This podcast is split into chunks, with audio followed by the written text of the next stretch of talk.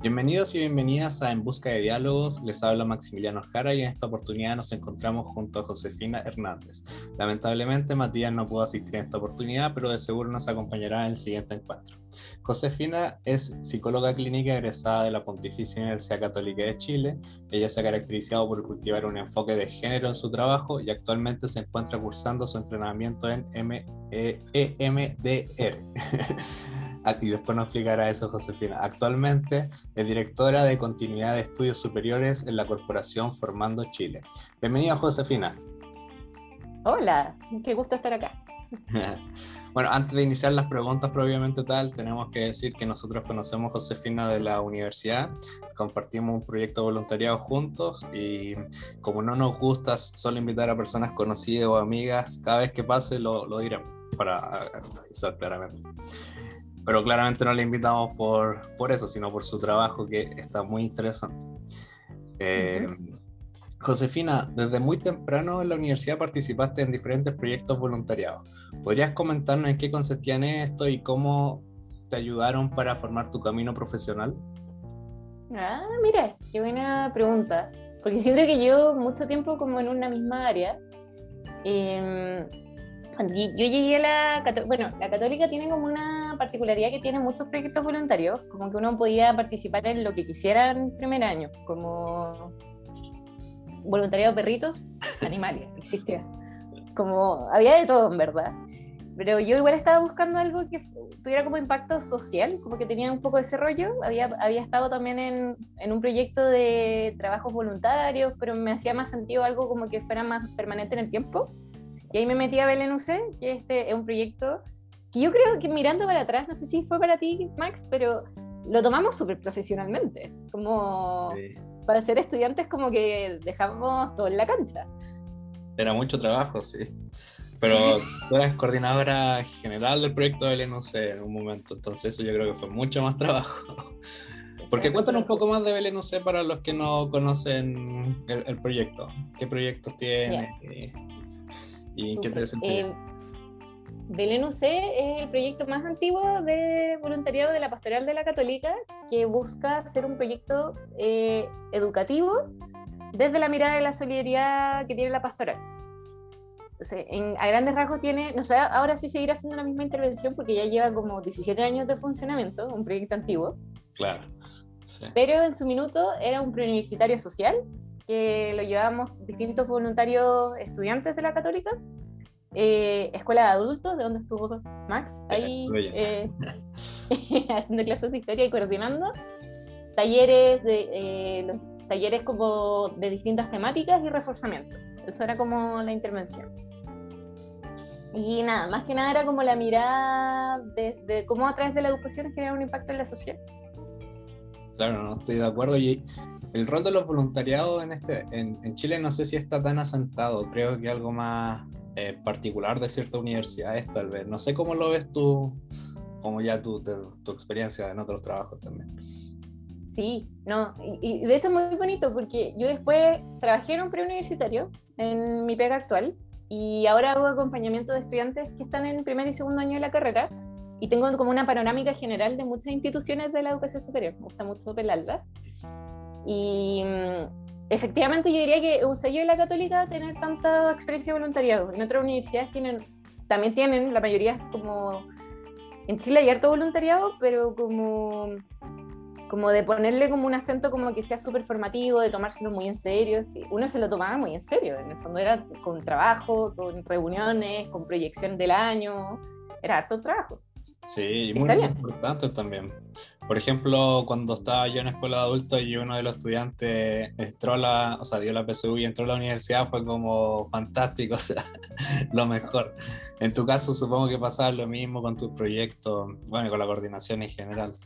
Al final es, muy reconfortante, pese a lo desgastante que, que son los voluntariados. Sí, ¿no? Y como que uno ve el impacto al tiro.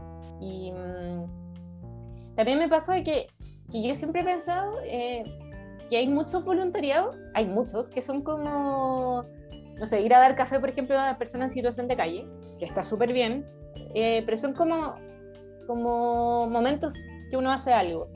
En cambio, los voluntariados que son en educación son súper sistemáticos.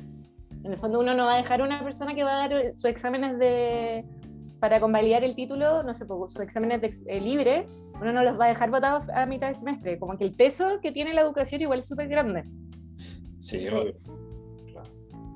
Como que, bueno, ahí nos conocimos nosotros, como que todos los que estamos en Belén, como que creo que nos tomamos muy en serio el trabajo, por eso, yo creo, al final. Sí, y lo bueno es que se ayuda a mucha gente. Bueno, y más que ayudar, ellos bueno, fueron agentes, nosotros colaboramos con un pequeño granito, en verdad. sí, el trabajo lo hicieron ellos. Bueno, fantástico.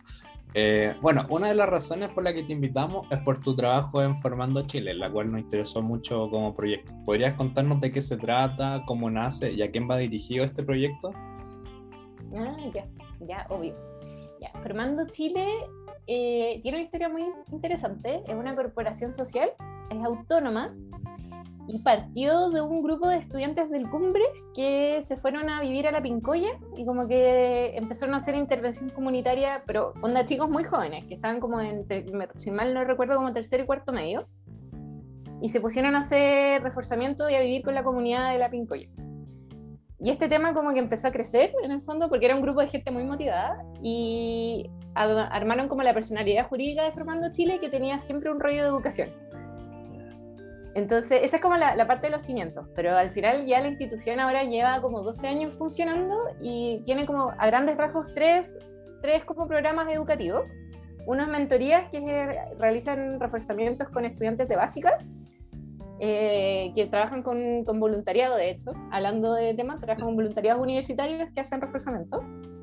Después está la EFIES, que es, una, es un preuniversitario social, pero que tiene una mirada de habilidades socioemocionales y orientación vocacional. Y hay un tercer programa que es el que estoy coordinando yo, que es de continuidad de estudios superiores, que es los estudiantes que entraron, que salen de la, del preuniversitario y entran a la educación superior, tienen dos años de acompañamiento. Así que yo he trabajado en los dos, en el preuniversitario y ahora en, realizando acompañamiento. ¿Y cómo se llega a participar como estudiante en ese proyecto? ¿Es abierto? Ah, ¿Está en solo una universidad o es más general? Porque al final uno de los problemas de la educación es que de la educación superior y media es que te falta muchas veces orientación y ustedes la proveen. Entonces, ¿cómo se llega a usted en ese caso? Ya, buenísimo. Y voy a pasar la publicidad que las inscripciones están abiertas. nosotros somos una institución independiente, no estamos asociados a ninguna universidad, eh, funcionamos como completamente autónomamente, pero se hacen procesos de selección, que les decimos autoselección, que, que, que son estudiantes, no pedimos notas académicas, en el fondo no, no hay filtro, porque en general en Chile hay altas oportunidades si tú eres como del 10% superior. Sí. Pero si eres de alguna manera, no tienes ese perfil tan académico, como... Eres del 11% te dejan fuera. Exacto. Entonces, Fernando tiene la particularidad de que tiene un ingreso que no pide notas, no pide, que eso es bien interesante, pero sí pide compromiso.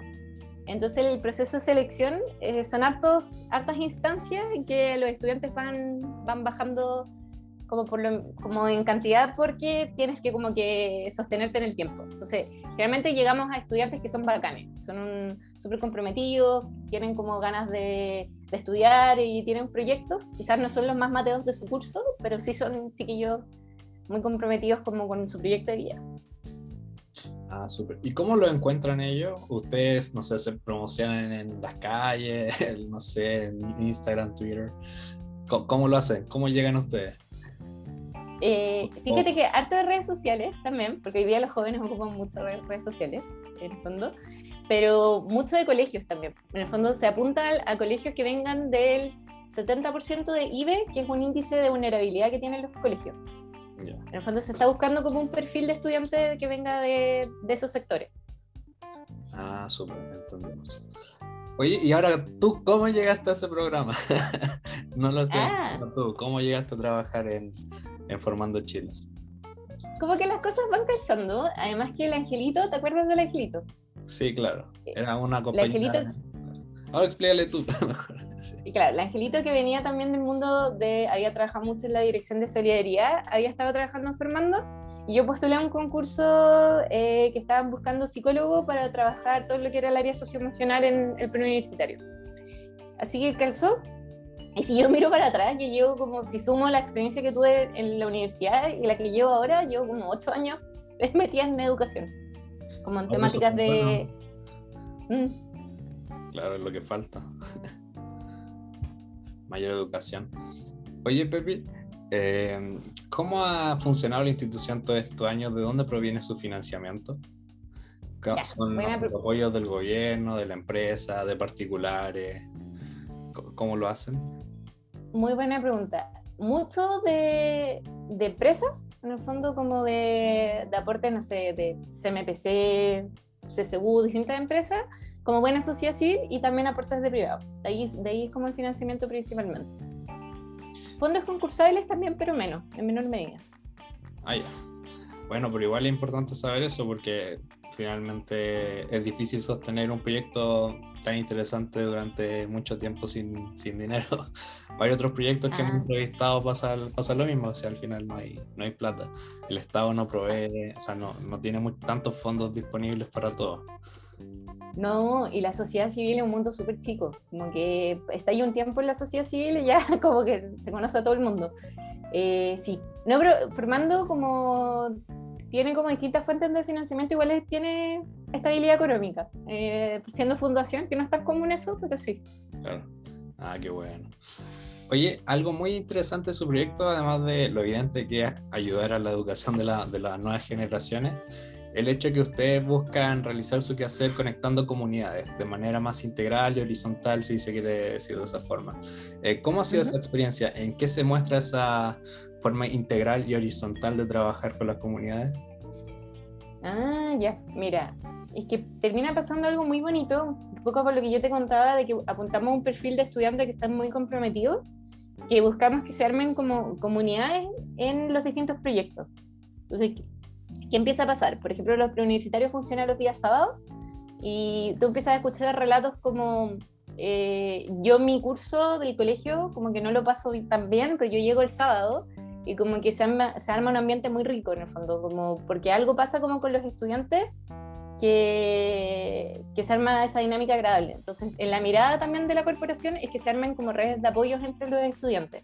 En el fondo, yo que conocí a alguien en Preu, que también veníamos de colegios distintos, quizás veníamos de comunas distintas, pero no, terminamos este proyecto juntos, que entremos también a la educación superior y sig- sigamos como siendo red de apoyo. Entonces, en el, de hecho, en el proyecto en el que trabajo yo, buscamos mucho eso, como hacer instancias grupales, de apoyo, de, de no sentirse solos. Y al final, a veces los procesos educativos se viven muy solos y no tiene por qué ser así. Claro, ¿y, y qué recepción han tenido los estudiantes? Eh, no, bien, los estudiantes que participan en el programa como que quieren mucho el programa, después uno los ve que tienen como la pulsera, como que se, abande- se abanderan, de todas maneras. Eh, después, además, después quizás trabajan o, o son voluntarios dentro de la misma institución, entonces se arma como un ciclo súper de, de- como súper bonito, ¿cachai? De, de participación. Súper. Bueno, al final se va formando familia dentro de la misma fundación, que es parte Claro. importante de los trabajos que se dedican a la educación. Como no dejar, no- que no sea un trabajo de un solo día, sino que genere cierta identidad también. No sé. Bueno, su IFIES o Escuela de Formación de- para el, la el Ingreso a la Educación Superior, es donde los jóvenes se preparan para ingresar a la universidad. Eh. ¿Cómo ha sido esta experiencia? Eh, ¿Qué resultados obtenido- han obtenido? ¿Podrían explicarnos un poco más sobre eso? ¿Cómo entrar en el detalle de, del- de la experiencia? Ah, ya, súper. Ya, eh, sí, el EFIES que le decimos, en el fondo, es un programa súper lindo y que tiene la, gracia que tiene, que, que en el fondo preuniversitarios en Chile hay, hay muchísimos, que siempre tienen esta mirada como, como PSU en el fondo, como vamos a subir puntaje en la PSU. Pero la EFIES, como, como viene de la base de una mirada de la educación integral, tiene, tiene lo que nosotros le llamamos el taller de autoconocimiento, entonces, que además de las clases de matemática y lenguaje, tienen los estudiantes un tercer módulo donde trabajan habilidades de, de socioemocionales, como conocerse, gestión del tiempo, gestión del aprendizaje, etcétera, y también de orientación vocacional. Porque el ingreso a la educación superior, si no está sustentado como en una base de proyecto de vida, no, no se sostiene. ¿Y, y qué resultados han obtenido con este trabajo? ¿O cuáles son, crees que son las conclusiones de, de la labor del de los IFIES? Ah, eh, al final, ¿sabes que fue muy interesante? Que hace un par de años una consultora externa que evaluó como el impacto de la corporación del programa. Ah, efectivamente, eh, hay, hay un mayor ingreso en la educación superior de estudiantes. En el fondo, si uno compara a los estudiantes de la FIES con estudiantes similares, pero que no, no estuvieron en el programa, sí, sí reportan mucho eh, un aumento en red de apoyo entonces sí se cumple esto como de, en verdad conozco gente y como se arma algo como particular con esa línea. Y sí también hay, hay buenos, muy buena tasa en, ingreso a la educación superior. Que al final nosotros hablamos mucho de ingreso a la educación superior porque se promueve mucho también el entrar a, a CFT, a IP, eh, a como no solo universidad. Uno tiende siempre como a pensar solo en la opción universitaria en Chile, pero hoy en día son opciones muy válidas y muy atractivas también estudiar técnicos o, títulos de cuatro años. Sí, obvio, es muy importante al final tienen muchas veces más empleabilidad que nosotros, más trabajo, no sé, mejores sueldos. Hay todo un mundo también, hay todo un mundo fuera de las universidades y, son, son y es muy bueno para los proyectos de vida.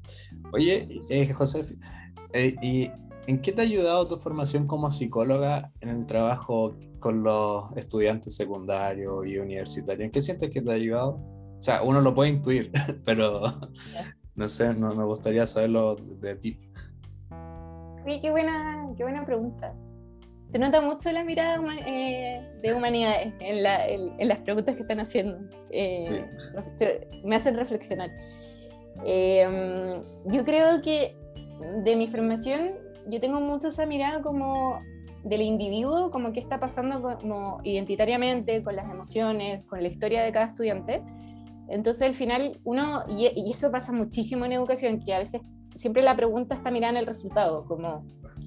Eh, y las políticas públicas están siempre, como recién ahora es como que se está discutiendo como, oh, la educación socioemocional es importante, como no todo es académico, como que estamos en ese cambio, pero para mí como psicóloga me es muy evidente que, que un estudiante para, para ser exitoso, entre comillas, académicamente, a la base igual tiene que sentirse seguro, estar bien con sus emociones, como poder gestionarlas, reconocerlas, eh, que no tiene ningún sentido como estudiar, estudiar para para la, prueba si es que no hay un proyecto que le haga sentido al estudiante a su contexto familiar. Entonces, como esa mirada un poco más compleja de la ciencia social y de la psicología, como que me ha ayudado harto porque al final en educación, y la educación y la ciencia social como que dialogan muchísimo, al final, como que se retroalimentan mucho como disciplinas.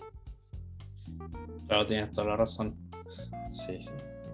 ¿Y cómo se puede conciliar el desarrollo más emocional o identitario de los estudiantes que ustedes también ofrecen según en los talleres, lo que he conversado, con las pruebas estandarizadas? ¿Cree que, no sé, el principal beneficio de esto es darle más confianza a los estudiantes, entregarle como un norte claro? Eh, ¿En qué se puede ver los beneficios y también los posibles problemas que esto trae? Aunque yo veo más beneficios en, en todo caso. Eh, yo te diría que van de la mano. Yo creo que antes, yo, yo creo que muchas veces uno lo veía como, como que lo académico es lo más importante y se retroalimentan mucho, porque un estudiante puede ser seco en matemática, pero si llega a la prueba y se bloquea y no logra responder porque emocionalmente está interferido, hasta ahí nomás quedó el conocimiento matemático y eso pasa muchísimo. Entonces, al final, y, la evidencia igual lo, lo sugiere, ¿eh? como el el trabajo, como lo académico, tiene que ir de la mano también como con, con reconocimiento de emociones, porque si no, la cosa no anda. Entonces, y, todos lo vivimos, en el fondo. Uno puede haber estudiado mucho para un examen o escribir un ensayo, pero si uno no llega como, lo logra como, logra como estar en el momento y concentrarse y como que estar acá, a uno le va mal. Pues. Eso, yo creo que todos hemos tenido esa experiencia. Entonces van de la mano, el desarrollo académico en el, en el emocional. No, sí, toda la razón. Yo creo que es súper importante también y nos faltó en el colegio, bueno, al menos a mí y también en la universidad. Siempre falta un menos un enfoque, tal vez no un curso general, pero uh, un enfoque de ese, estilo. Es que nuestra generación, Max, estas cosas son nuevas, de las nuevas generaciones, nosotros nunca nos enseñaron nada de esto. Es cosa de centennials. Es cosa de gente centennial, no, nosotros no. no, no. Eh, otra pregunta que tenemos, eh, bueno, que tenemos, hablo en plural porque Matías está en, en, en Alma, acá. Ya, en Alma y presencia. Sí. Saludos a Mati. Sí. ¿Qué hacen cuando al realizar test vocacionales y hablar con los, los chicos descubren que realmente no quieren estudiar en la educación superior? Ni, no, ni siquiera en la universidad, sino en la educación superior, ya sea formación técnica, entre otros. ¿Cómo, cómo lo orientan? Ah, muy buena pregunta. Pasa poco, pero es por el filtro anterior que yo te dije que en general el estudiante que como que decidió meterse un preu voluntariamente los días sábados es porque algún tema con la, con la educación superior tiene. Cuando, como que uno no hacía preu si uno no quería educación superior, en general. O tal vez los papás los, los motivan por eso. Claro. Pero no llegas al final, pues. En el fondo, tu papá te puede meter a preu, hay que terminar las clases, es, es motivación. Pero sí hemos tenido hartos casos de estudiantes que trabajan o que quieren postergar la decisión y toman un año y no pasa nada, porque y ahí está interesante que el, objetivo no es el ingreso por el ingreso, sino que es el proyecto de vida. Ah, en fondo. Entonces, y hoy en día las trayectorias son súper complejas, entonces no tiene que ser como esta cosa cuadrada porque yo salgo del colegio, tengo que meterme, tengo que estudiar, sino que es cosa de mm, de cómo ir, ir decidiendo y, y como tomando una decisión a conciencia. Claro, eso siempre es importante. Eh, bueno, también surge la pregunta de cuáles son los mayores problemas que ustedes manejan dentro de, de los diferentes proyectos que tienen, porque no tienen solo uno. Eh, ¿Con qué se han topado así? No, no, no diciendo un caso particular, claro, pero como las dinámicas que le generan complejidad a ustedes como el proceso de educación, de escoger una carrera, tal vez, escoger un proyecto de vida, como que, em, es lo más difícil yo creo que, trabajos. ya que lo, bueno, yo creo que hay altas complejidades. Sabes que un tema importante igual es la brecha académica. En el fondo, como eh, se ha visto mucho que que un estudiante puede tener muchas ganas de estudiar y, generalmente les va bien y todo, pero el primer año se nota mucho la brecha académica de, de las oportunidades educativas que tuviste previamente.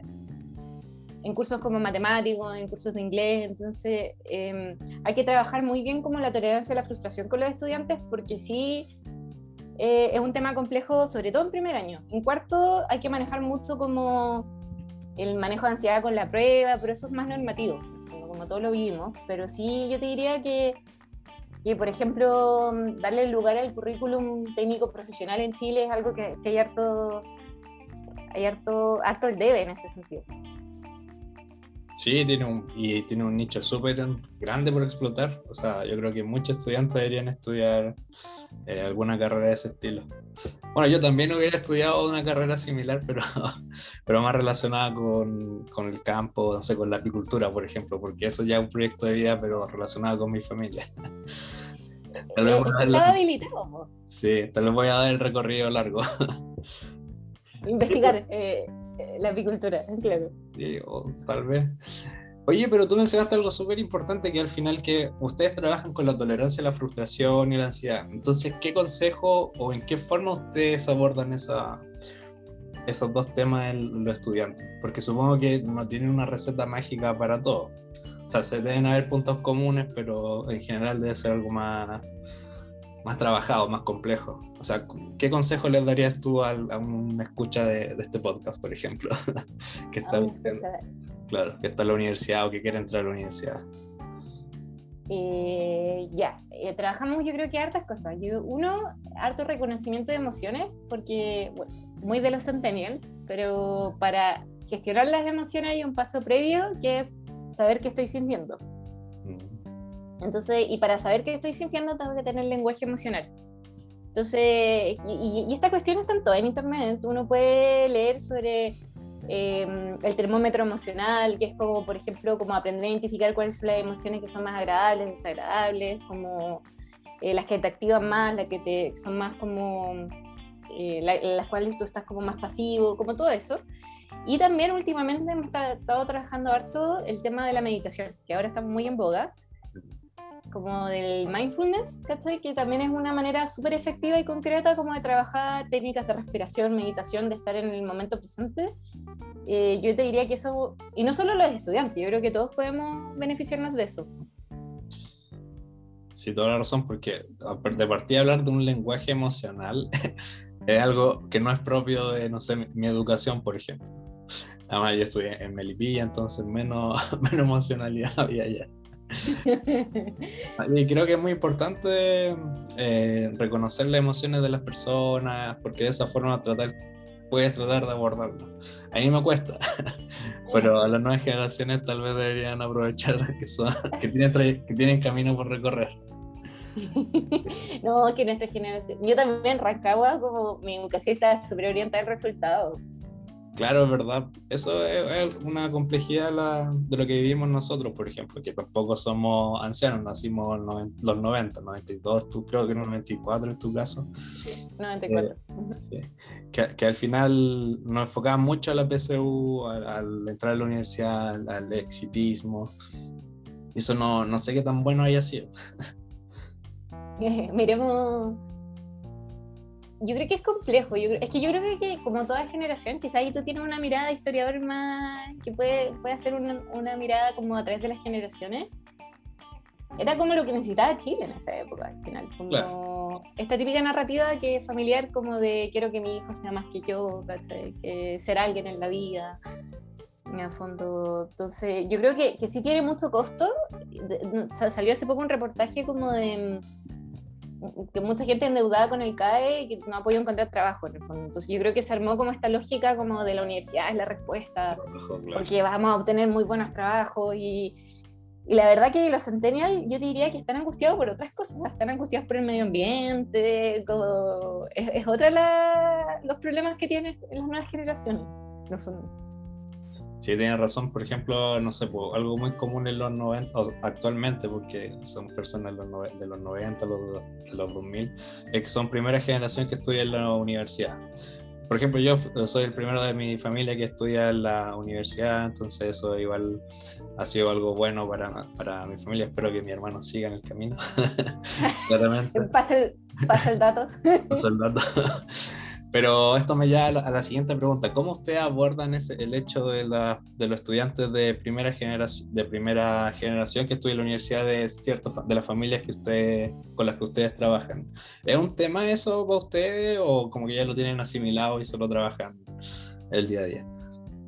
No, no, sí es tema. Eh, de hecho, la mayoría de los estudiantes sí son o, o, quizás son hermanos chicos que tienen como su hermano mayor que quizás es referente como de primera generación de estudiar en la educación superior. Eh, pero sí ha sido tema porque es un arma doble filo también. En el fondo, eres el orgullo de tu familia, pero también es una presión extra el no decepcionar. Y hemos tenido casos, no sé, por una estudiante, me acuerdo, que, que, la mamá le hablaba a todo el mundo en la feria como mi hija está en la universidad, mi hija y se está echando tres ramos, Entonces era como... Ah. entonces yo te diría que es un arma doble filo y que hay mucho que hacer y hemos trabajado también con los, con los apoderados, con las expectativas y también informar mucho, porque sobre todo también los centennials entran con gratuidad, muchos, a la educación superior. Y hay muchas angustias también con las familias, que es como si se echa un ramo, se va a echar la gratuidad, y como que... Ah. Y la verdad es que si uno se informa bien de las opciones que existen en la educación superior, uno se tranquiliza un poco. Entonces hay mucho del trabajo en esa línea como de, que el estudiante le informe también a su familia como tranquilo, como... Claro, no, va, no va a venir el apocalipsis si me ha hecho un ramo, así. No va a venir el apocalipsis si me ha hecho un ramo, pasa en el fondo. Pero, pero sí es algo que hay que manejar, de todas maneras. Como, y además que la mayoría de las familias... Eh, como que igual hay, hay, una socialización de qué significa estudiar la educación superior. Y eso igual yo lo he visto harto, como de, Em, en, el, en, el, caso ideal, igual a veces cuesta, por ejemplo, entender de que los días, fin de semana, si antes el estudiante como que pasaba y ayudaba en la feria y hacía todas las cosas en la casa y cuidaba a los hermanos chicos, ya no va a estar tan disponibles para esas tareas. Es un cambio en una familia. Pero si se entiende que es por un objetivo como, como mejor para todo y mejor para la persona que está estudiando, como que se logra. Claro, por ejemplo, yo me acuerdo cuando estudiaba en, en, la casa, en Melipilla, como que estaba leyendo y todos decían, no hagan, hagan silencio porque está estudiando.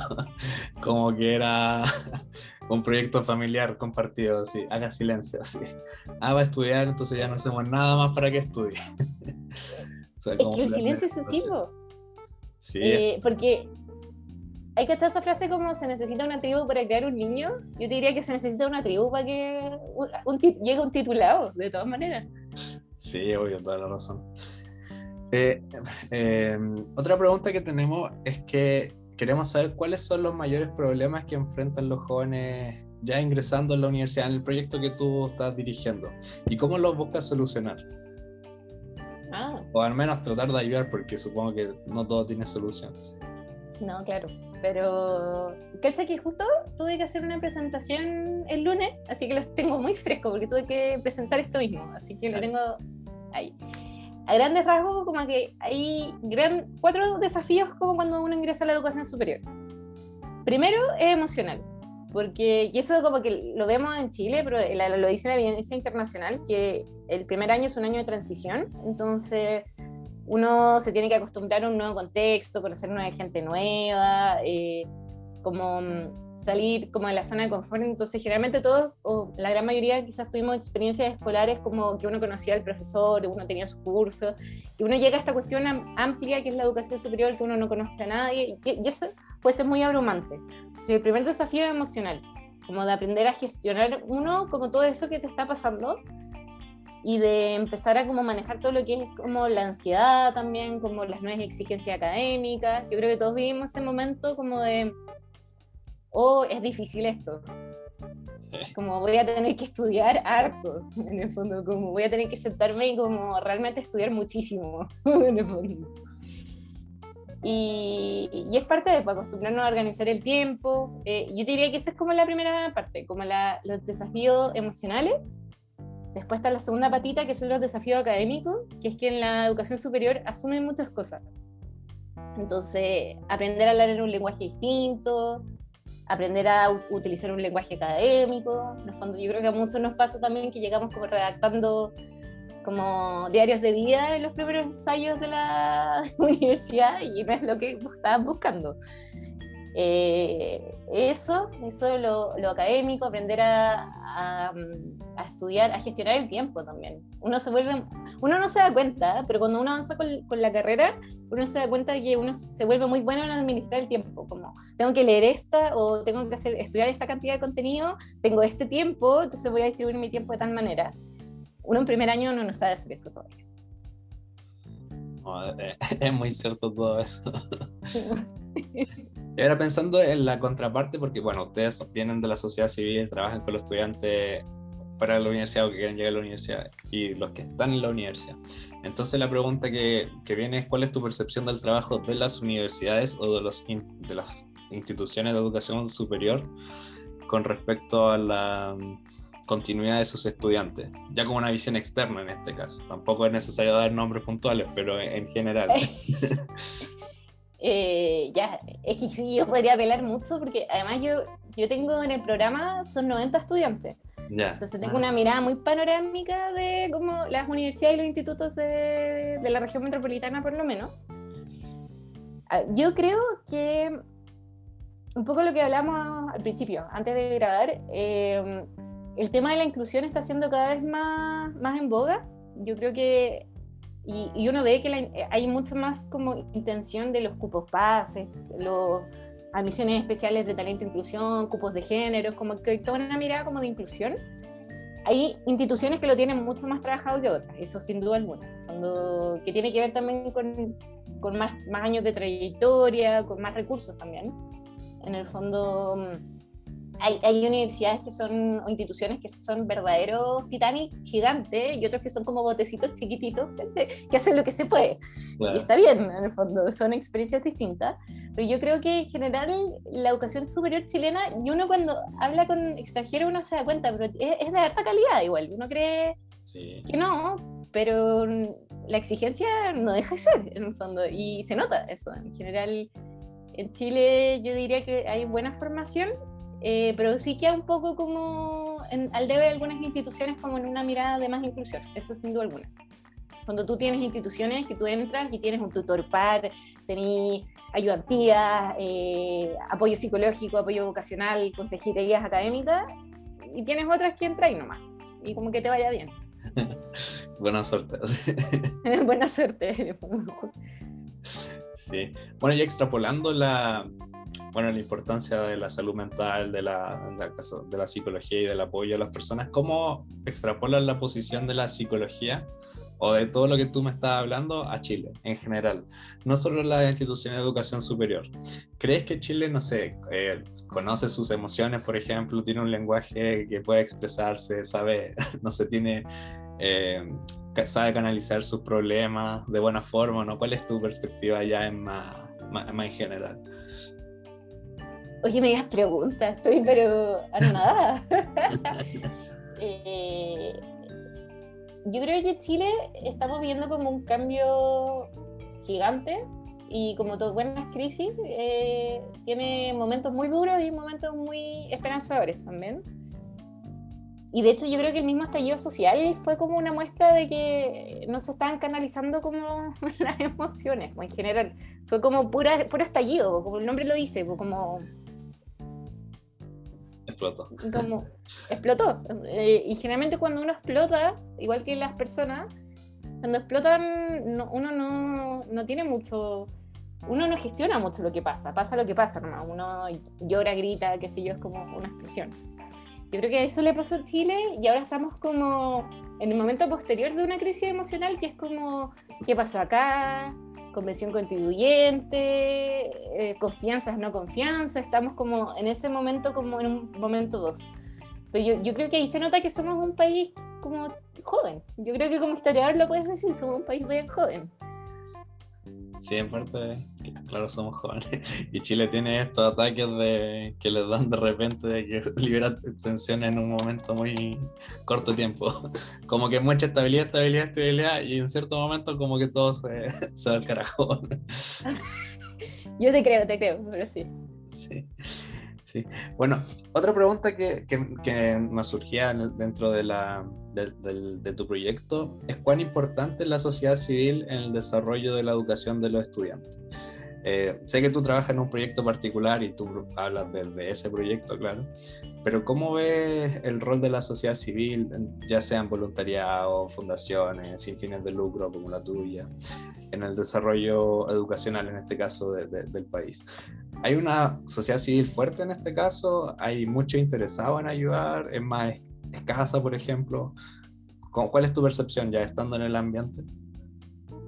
Ya, eh, qué buena pregunta.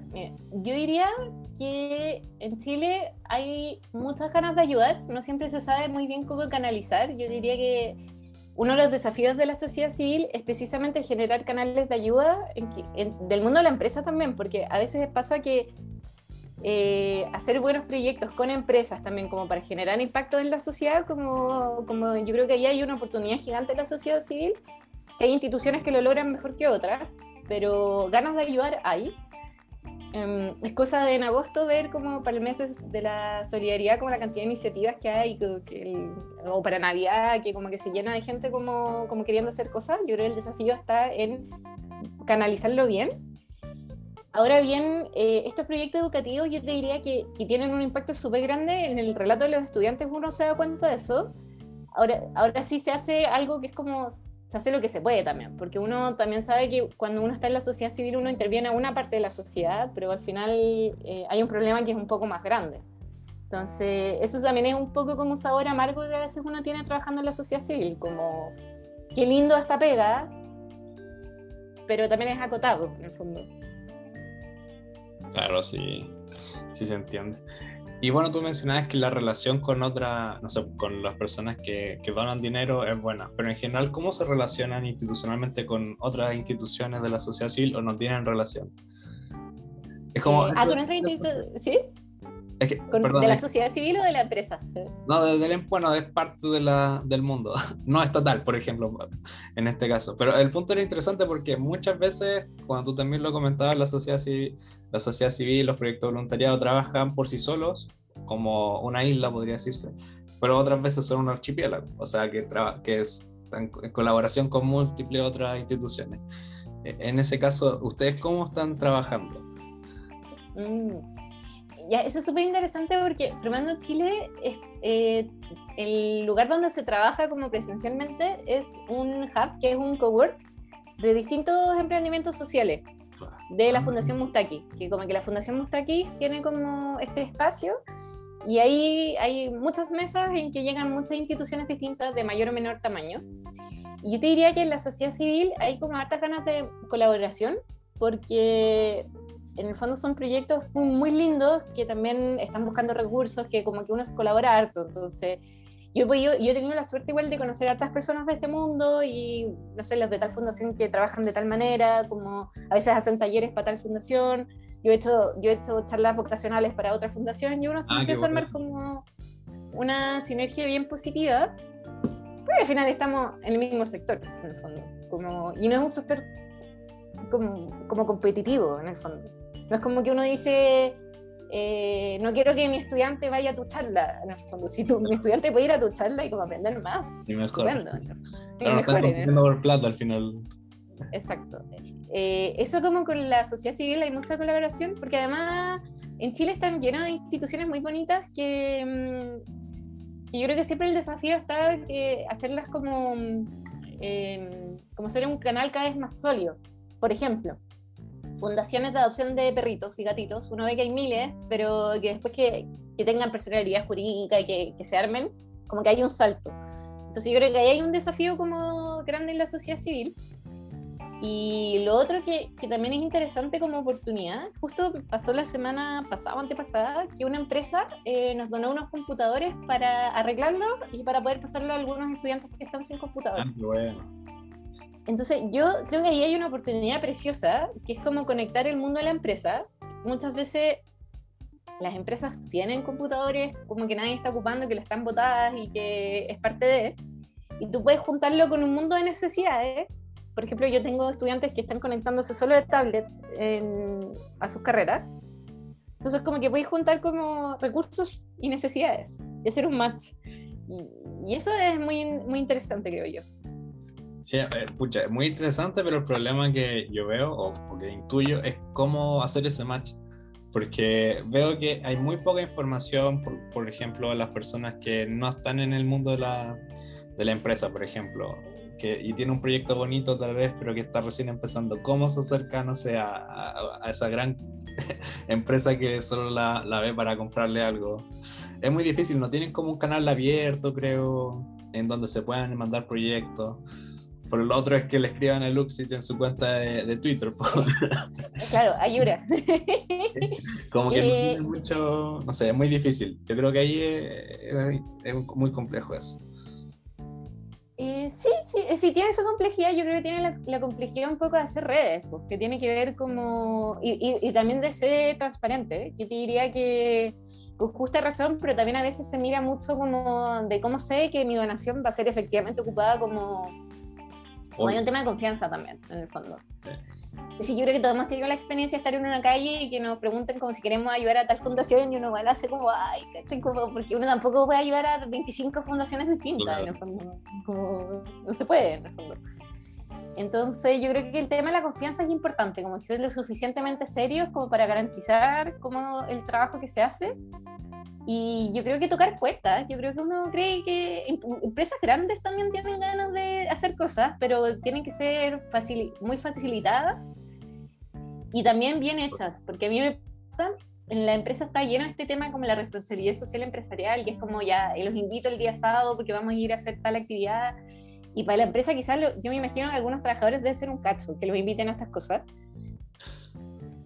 Puede ser. Pero más probable, en el fondo no sé, que yo estoy del otro lado, yo preparo la actividad Pero, pero ¿cómo, cómo armar buenas actividades y bueno, buenas intervenciones que no sean de fotos nomás. O sea, al final lo que el ser humano quiere es sentido. Es un poco lo que tú decías, como yo trabajaba en la escuela de adulto porque me hacía sentido y lo veía con mi estudiante que le iba bien en sus pruebas, en el fondo. Si uno, eso quiere en el fondo, no, no fotos. Oye, es bien interesante lo que, lo que estamos hablando en el sentido de la sociedad civil y al final cómo buscar recursos dentro de la empresa. Bueno, esta última parte de la conversación, porque la otra fue sobre educación. Porque al final es algo que dentro de la historia no se habla mucho, o de lo, del, círculo que este podcast proviene. Es, muy, es muy desconocido. como que donaciones, empresas, no, eso no van, o sea, no están en el lenguaje ni en la, ni en la perspectiva.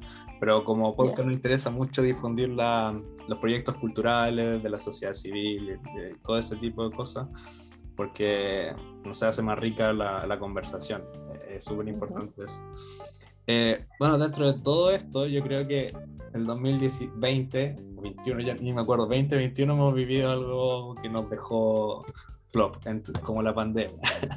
Yo creo que eso nos cambió, bueno, nos cambió radicalmente nuestra forma de trabajar y cómo nos acercamos a las personas. Eh, o no nos acercamos en este caso. Entonces, ¿cómo funcionó el proyecto durante la pandemia? Porque igual no estaban trabajando presencialmente, entonces, ¿cómo, cómo funcionó? ¿Cómo sobrevivió esto?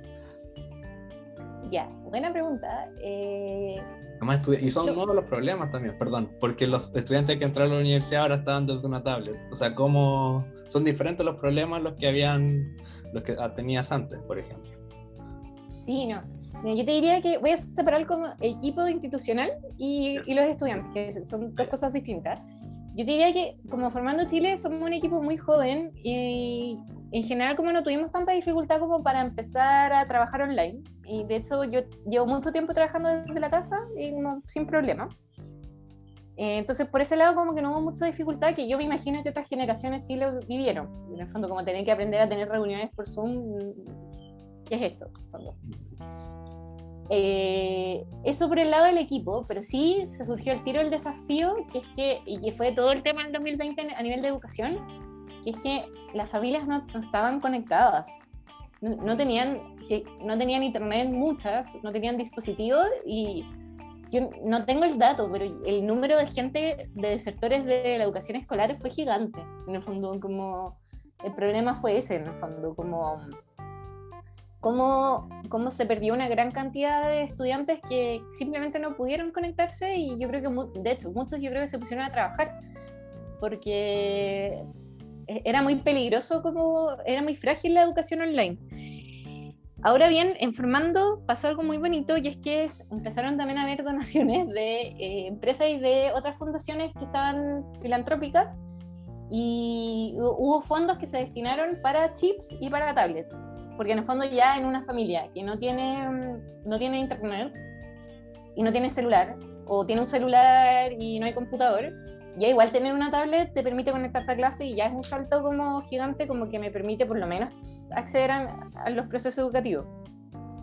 Entonces, yo te diría que yo en este momento estoy trabajando con estudiantes que vienen de eso, entonces yo no tengo ahora ningún estudiante desconectado, pero, pero nuevamente, sociedad civil es un grupo acotado que se puede hacer esto, en el fondo. No, no, es el grupo grande. En el grupo grande yo creo que hay unas cifras que deben ser del, terror, en el fondo.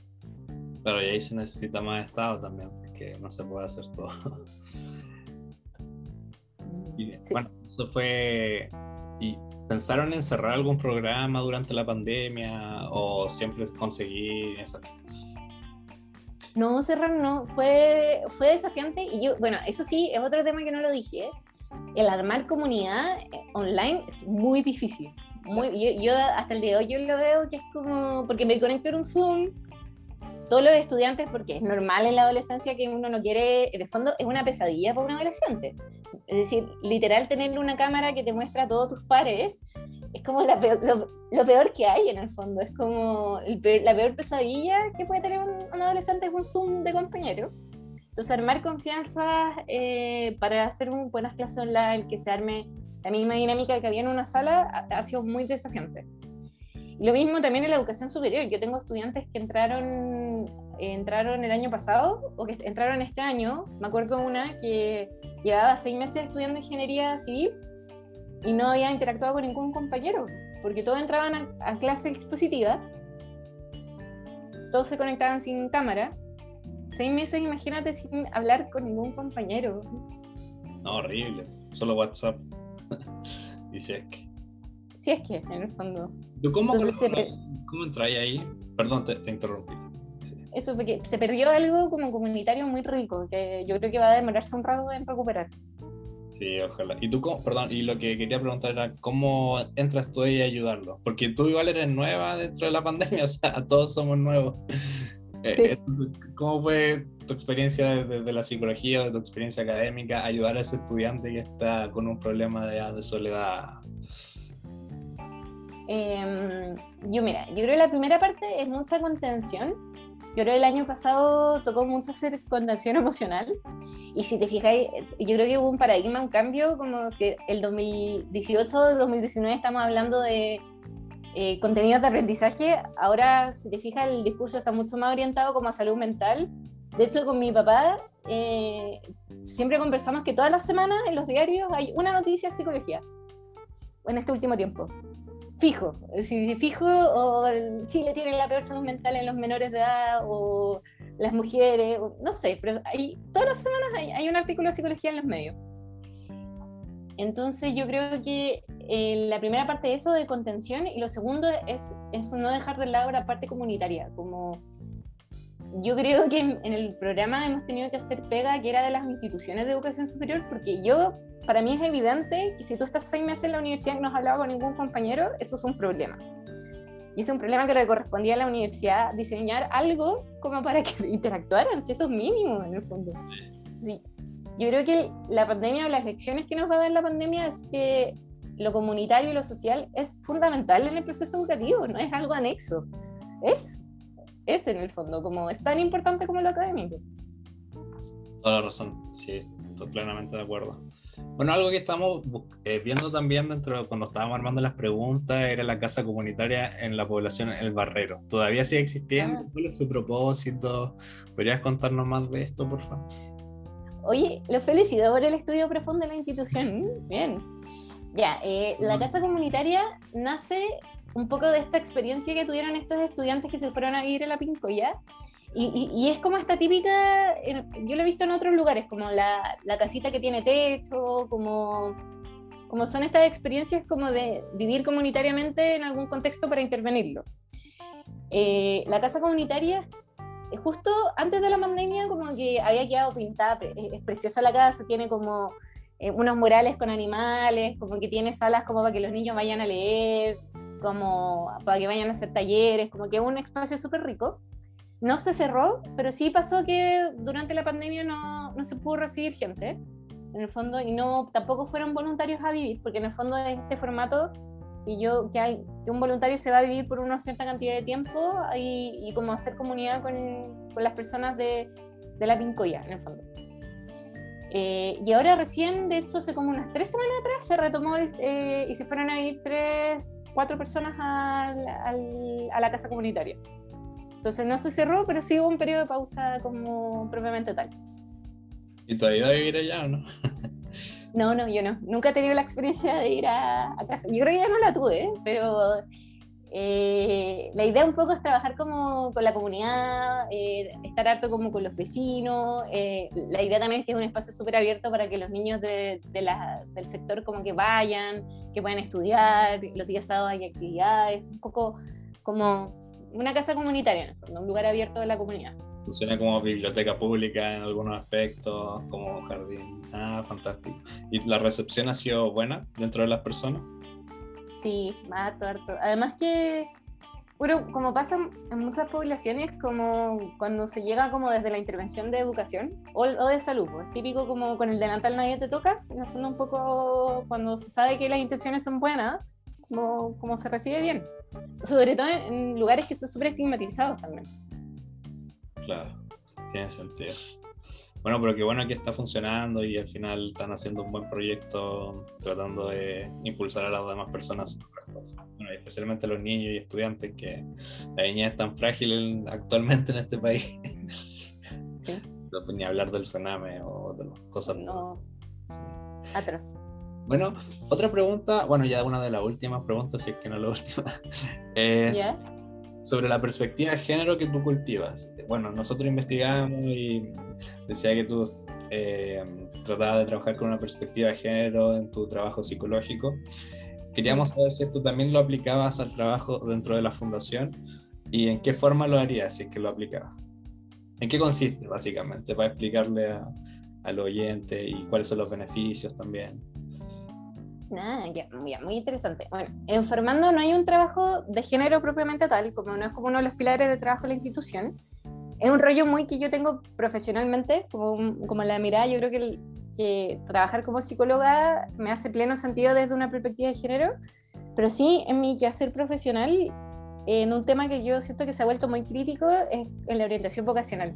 Yo el año pasado hice mucha, mucha orientación vocacional a estudiantes, que no es algo tan evidente en el fondo orientación vocacional como intereses, habilidades, qué quieres estudiar, pero a la base igual hay un tema súper fuerte de género, como de, de trabajar, por ejemplo, eh, qué expectativas tienes siendo mujer respecto a ciertas áreas, o trabajar abrirte a otras opciones siendo hombre, como que igual la, la, eh, los mandatos de género igual son fuertes y sí se, se ven mucho en, el, en la decisión vocacional. Yo diría también en,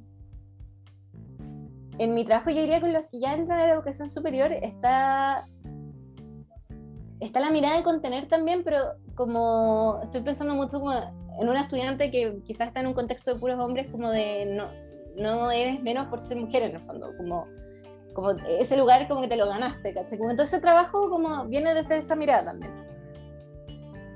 Ah, súper, fantástico. Eh, bueno, José, em, creo que estamos terminando, entonces te vamos a preguntar la pregunta que, clásica de este programa, aunque sabemos que eres joven, pero igual va a tener un examen reflexivo em, para, para autoanalizarte a ti en este caso.